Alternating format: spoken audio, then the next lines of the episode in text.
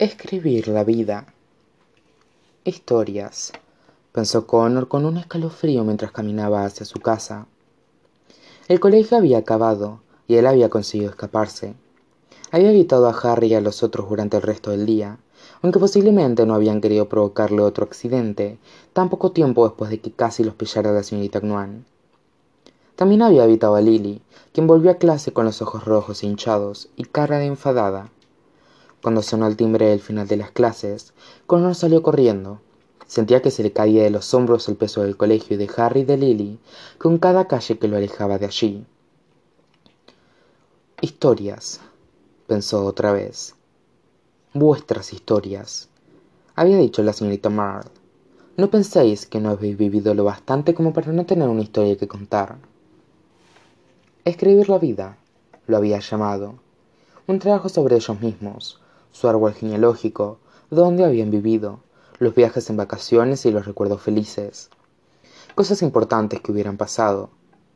Connor se cambió la mochila de hombro. Se le ocurrían un par de cosas importantes que habían pasado. Nada que quisiera escribir, sin embargo. Cuando se fue su padre, cuando el gato salió un día de casa para no regresar nunca más. La tarde que su madre le dijo que debían tener una pequeña charla. Arrugó el gesto y siguió caminando. Pero también se acordaba del día anterior a ese. Su madre lo llevó a su restaurante indio favorito y le dejó pedir todo el vindaloo que quiso. Luego ella se echó a reír y dijo ¿Y por qué no? Maldita sea. Y pidió más de lo mismo para ella. Empezaron a tirarse pedos ya antes de llegar al coche, y de camino a casa apenas si podían hablar de tanto reírse y tirarse pedos. Connor sonrió, porque aquello no fue un simple regreso a casa. Fue un viaje sorpresa al cine, en un día de colegio, para ver una película que Connor ya había visto cuatro veces, pero que sabía que su madre no soportaba. Y sin embargo, allí estaban los dos, viéndola otra vez hasta el final, riéndose todavía ellos solos, comiendo palomitas y bebiendo Coca-Cola. Connor no era tonto.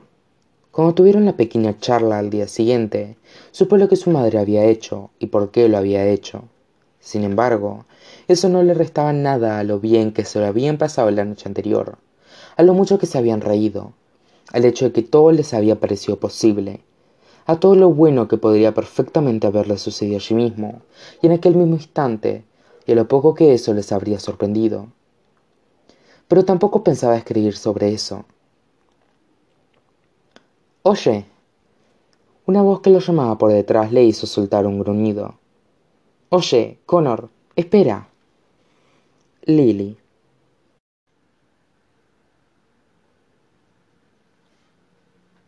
Oye.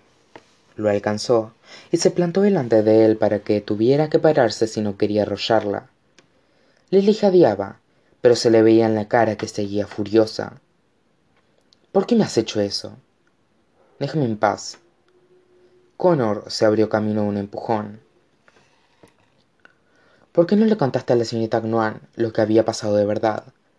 insistió Lily, siguiéndolo. ¿Por qué dejaste que me metiera en problemas? ¿Por qué te metiste si no es asunto tuyo?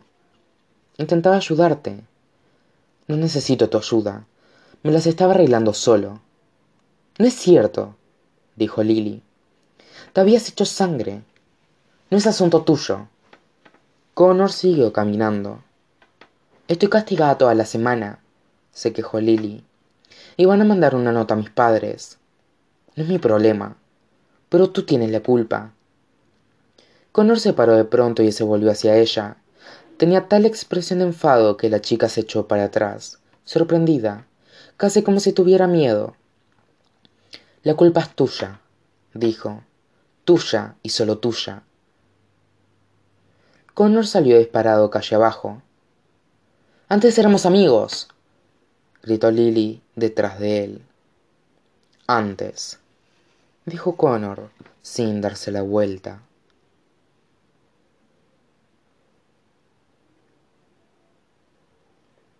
Conocí a Lily de toda la vida, o desde que tenía memoria, lo cual venía a ser lo mismo.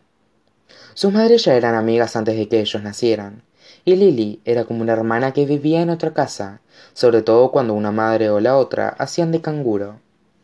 Pero habían sido solo amigos, nada de ese rollo romántico con el que a veces se burlaban de ellos en el colegio.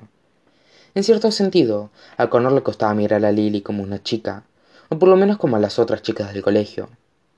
¿Cómo iba a mirarla así si los dos habían hecho las ovejitas en el mismo Belén cuando tenían cinco años? Se sabía que no paraba de meterse el dedo en la nariz. Si ella sabía hasta cuándo tuvo la luz de la habitación encendida, después de que su padre se fuera de casa. Solo había sido una amistad, algo de lo más normal. Pero entonces sucedió lo de la pequeña charla con su madre, y lo que pasó después fue muy sencillo y muy repentino. No lo sabía nadie. Luego lo supo la madre de Lily, como era natural. Luego lo supo Lily, y luego lo supo todo el mundo. Todo el mundo, lo cual cambió las cosas de la noche a la mañana. Y Honor jamás se lo perdonaría.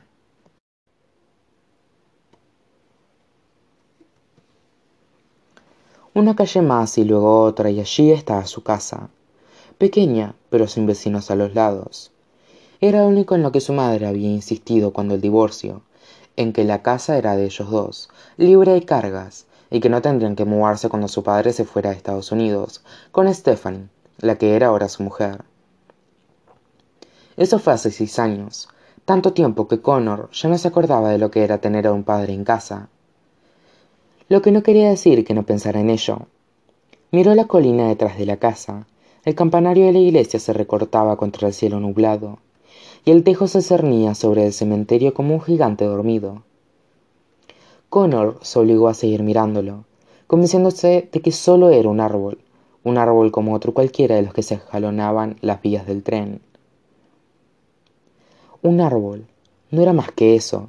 Siempre había sido eso. Un árbol.